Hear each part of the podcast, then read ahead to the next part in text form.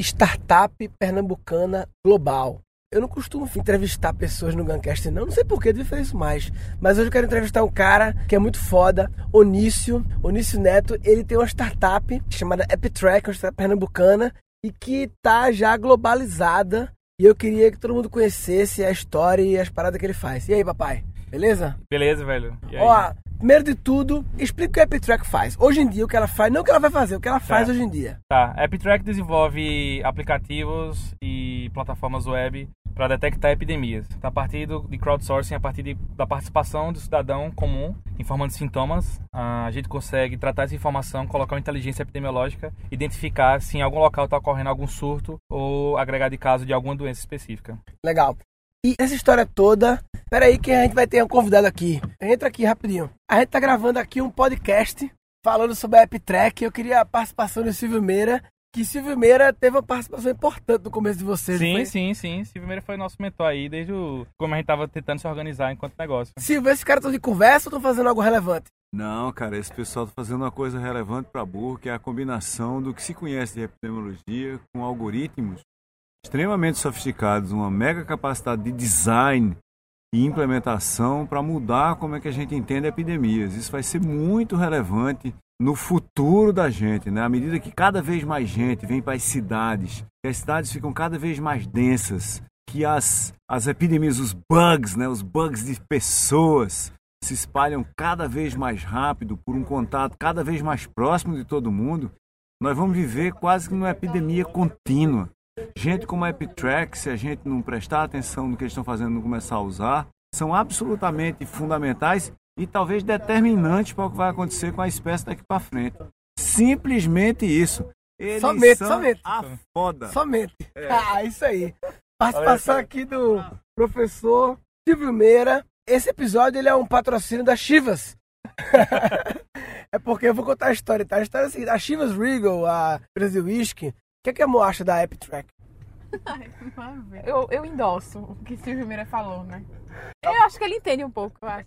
É, ele vai parar É o seguinte, a, a Chivas Regal fez uma competição chamada The Venture e eles começaram, é, procuraram 150 mais ou menos, não foi? Empreendedores sociais no Brasil. Sim, sim. E aí rolou a competição, e aí quatro finalistas, dentre eles, inclusive, o Bruno Aracati, que já participou aqui do Guncast, o que tem o Collab, né? E aí a Petruc ganhou. Inclusive, dos quatro finalistas, metade era pernambucano, né? Era.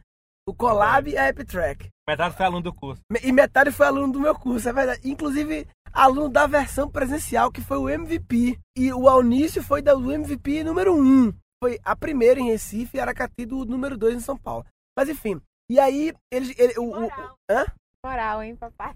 É, E aí é, é interessante que o Onísio, o Onísio ganhou a, a versão brasileira e agora vai concorrer mundialmente e tal, enfim, e é patrocínio Chivas Regal, porque a gente tava bebendo agora Chivas Regal e tal. Inclusive você viu Silvio Meira no tom Chivas Regal também, né? Que É, no tom inédita. 18 anos No do tom Chivas, 18 né? anos. Mas enfim, então vocês fazem é, tracking de sintomas para identificar polos de concentração de alguma epidemia. Isso. Falando em termos técnicos, a gente identifica agregados sindrômicos. A gente procura síndromes. Síndromes são grupos de sintomas que indicam alguma doença ou algum grupo de doenças. Então, a gente procura essas síndromes e a partir disso a gente oferece para, enfim, os órgãos de controle de epidemias uma informação muito mais acurada e eles conseguem se antecipar barrando a disseminação de alguma epidemia ou surto. Tá, e, e tu nessa história como? Tu formasse em, em biomedicina? É, eu sou biomédico, eh, daí eu vim para Recife fazer a residência, então eu fiz residência em saúde coletiva, depois o mestrado em saúde pública e doutorado em saúde pública também. Aí tu tava trabalhando na Fiocruz, não era isso? Isso, é, então, a minha carreira acadêmica foi na Fiocruz, mas eu trabalhava também ah, na Secretaria Estadual de Saúde. E qual foi o ponto de virada entre estar trabalhando num órgão público, né, fazendo pesquisa, Sim. e o ponto de virada de montar uma startup? Qual foi o, o- o ponto que... Eu acho que ah, empacotar ah, um conhecimento da academia que a gente estava produzindo, mas, assim, a gente sabe que quando se fala em órgão público, a gente tem vários, vários entraves, várias Não, barreiras. não, que nada, pelo contrário, não, brincadeira. Então, a forma que a gente viu de empacotar o conhecimento da academia e oferecer para a sociedade ah, e escalar isso de forma populacional era fazendo isso através de um startup. Então, a gente viu a oportunidade de juntar um conhecimento que unia... Mas em que momento? Tava andando na rua, aí de repente tu... Opa, vamos montar startup. Em que momento É, foi... Então, foi durante Tava- as pesquisas que eu fazia na residência e no mestrado. Então, quando fui para campo, ter o, o contato pessoa a pessoa em comunidades carentes que tinham muitas doenças endêmicas rodando por ali. Eu vi a oportunidade de usar aquele conhecimento que a gente estava produzindo, é, essa junção de tecnologia e saúde pública, e oferecer isso não apenas naquele ambiente de pesquisa, mas sim para a sociedade como um todo. Aí qual foi o primeiro passo? Os teus sócios surgiram como? Eu sempre gosto de entender como sim, é que sim. funciona a formação ah, da parada. Certo. O Jones Albuquerque, que, é, que ele continua hoje na, na empresa, ele... É do já, LICA? Ele é do LICA, ele também é pesquisador, pesquisador. Da, do, do, Departamento de Informática da Universidade Federal Rural de hum. Pernambuco. Então, ele já trabalhava com essa preocupação de juntar inovação com saúde. Legal. E aí, quando eu entrei na residência, eu fui pro grupo de pesquisa. E tu não sabia ele. porra nenhuma de computação. Tu não, era um, não. um cara de saúde. Totalmente de, saúde. De ficar mexendo nos tubinhos e pingando as coisas. É, exatamente. E aí, Jones meio que me introduziu a essa área e abriu meus olhos de como a gente poderia colar Legal. saúde, epidemiologia e tecnologia. Legal.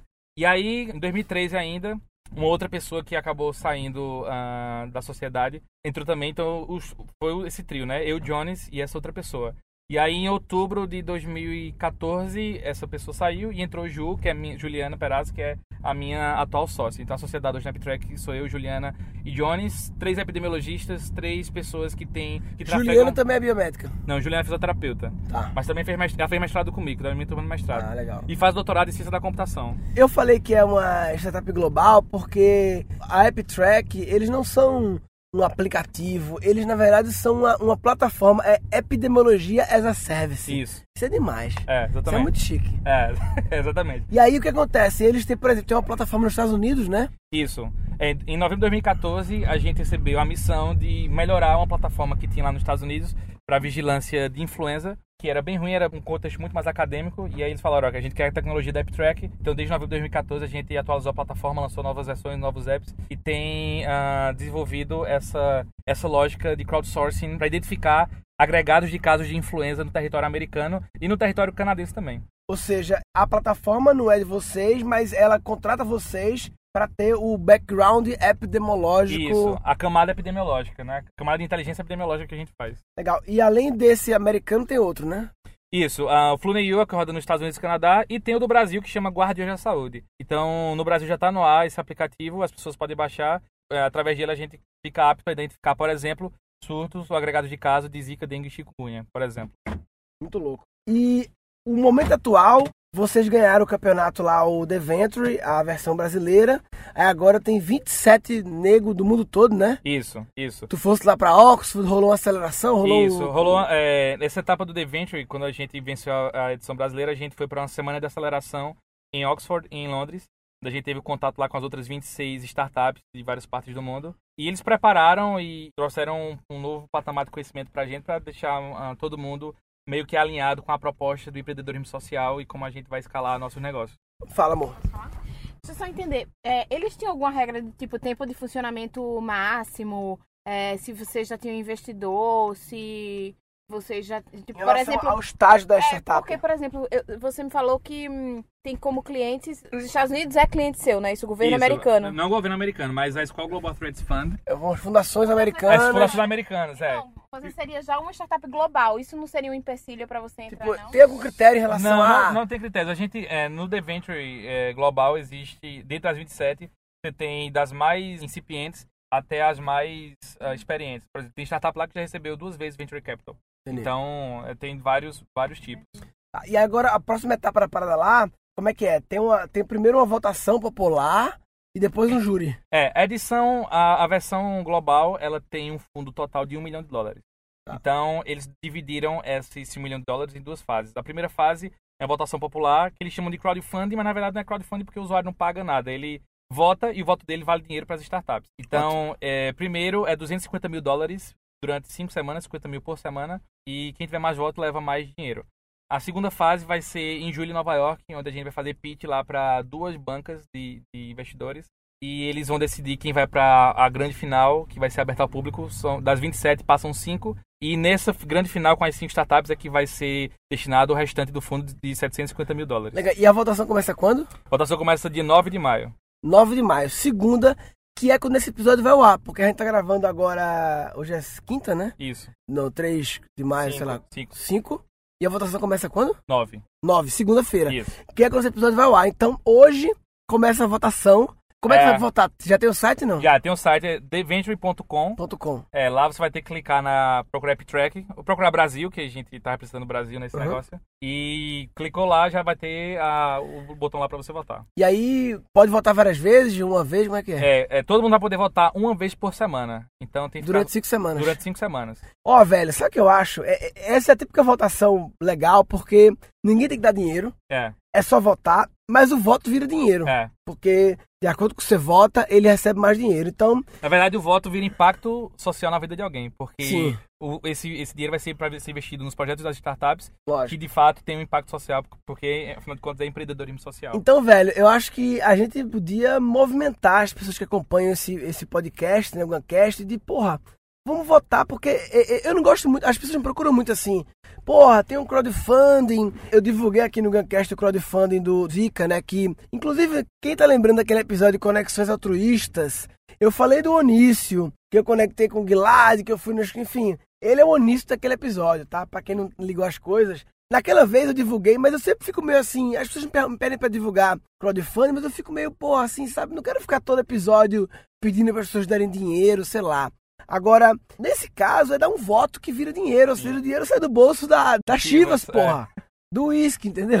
Então, eu vou fazer o seguinte, Onísio, eu vou deventure.com, eu vou ficar divulgando essa votação nas próximas semanas. Massa. Lá no, eu vou botar no grupo lá do Guncast do Facebook pra galera ficar divulgando, na minha fanpage também.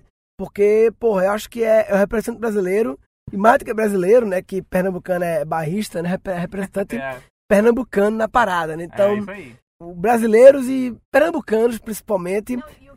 Legal é que, tipo, dizem, ah, brasileiro não é muito inovador, é criativo, mas não é inovador. E a startup dele é uma prova de que brasileiro, e não só brasileiro, pernambucano, é inovador, né? Porque é um- uma puta disrupção de mercado o produto dele, né? Massa.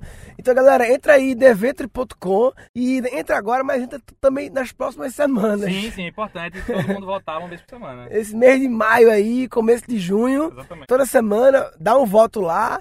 É jogo rápido, você não gasta dinheiro e o quem gasta dinheiro é a Chivas. É. E a Chivas ganha dinheiro pra caralho, que o que é caro pra caralho, enfim. É bom, mas é caro pra caralho, então eles têm dinheiro pra caralho. É, é. Ele não pode falar isso porque ele, ah, a Chivas é. Tá muito. Eu nunca achei que eu ia ser durante um determinado tempo. Eu não posso tirar foto nem, com nenhuma outra garrafa de whisky que não seja Chivas. Ah, é? Que chique. Tem essa, é, tem, essa, tem essa cláusula no contrato. É, legal. Então, beleza. Queria agradecer ao patrocínio da Chivas, que patrocinou o nosso estado. É alcoólico, não tô brincando, a gente tá bêbado, não. A gente bebeu só um esquisinho. E é isso aí, papai. Parabéns, Valeu, velho. valeu, Arretado demais.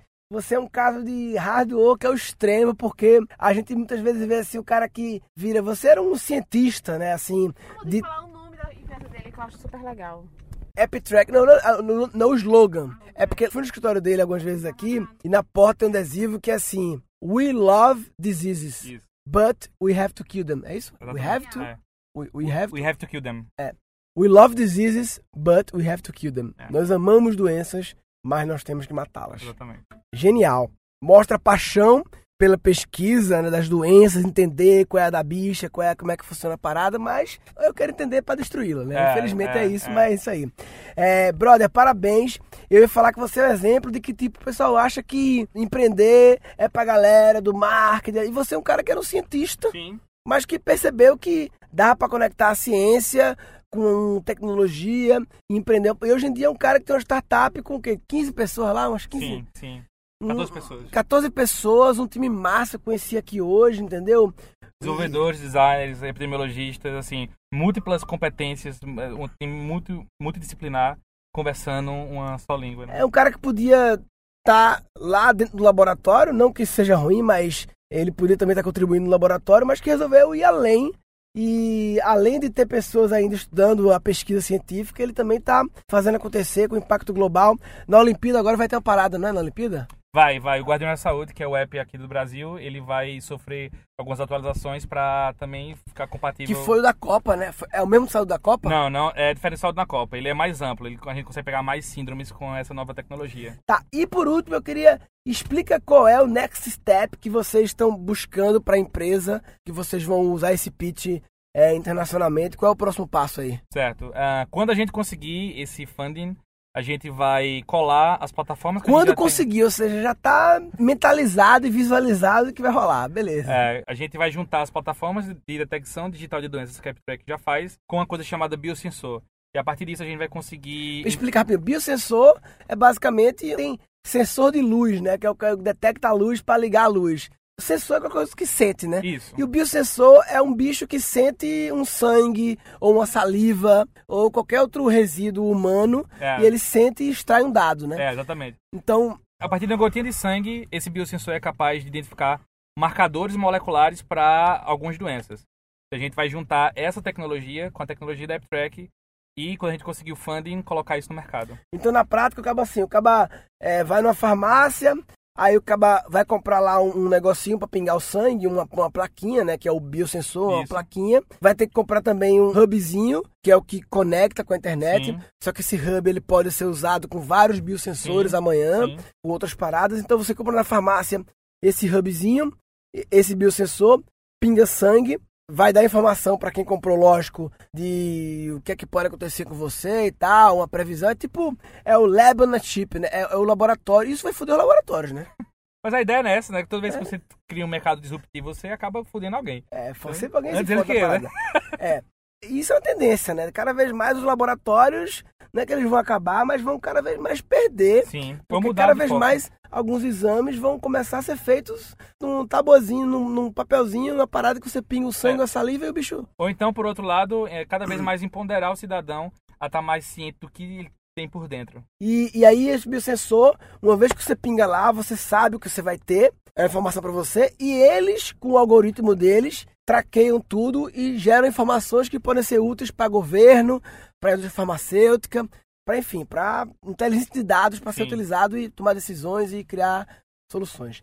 Papai, Exatamente. lindo, obrigado, Valeu, valeu. arretado.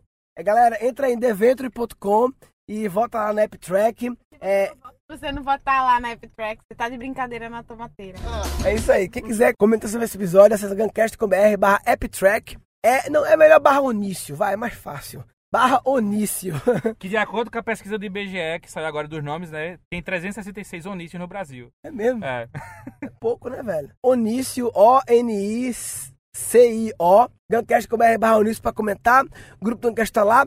Resumindo, o que eu queria falar é que se você não votar na AppTrack, no Deventure, você tá de brincadeira na tomateira. Tá de brincadeira na tomateira.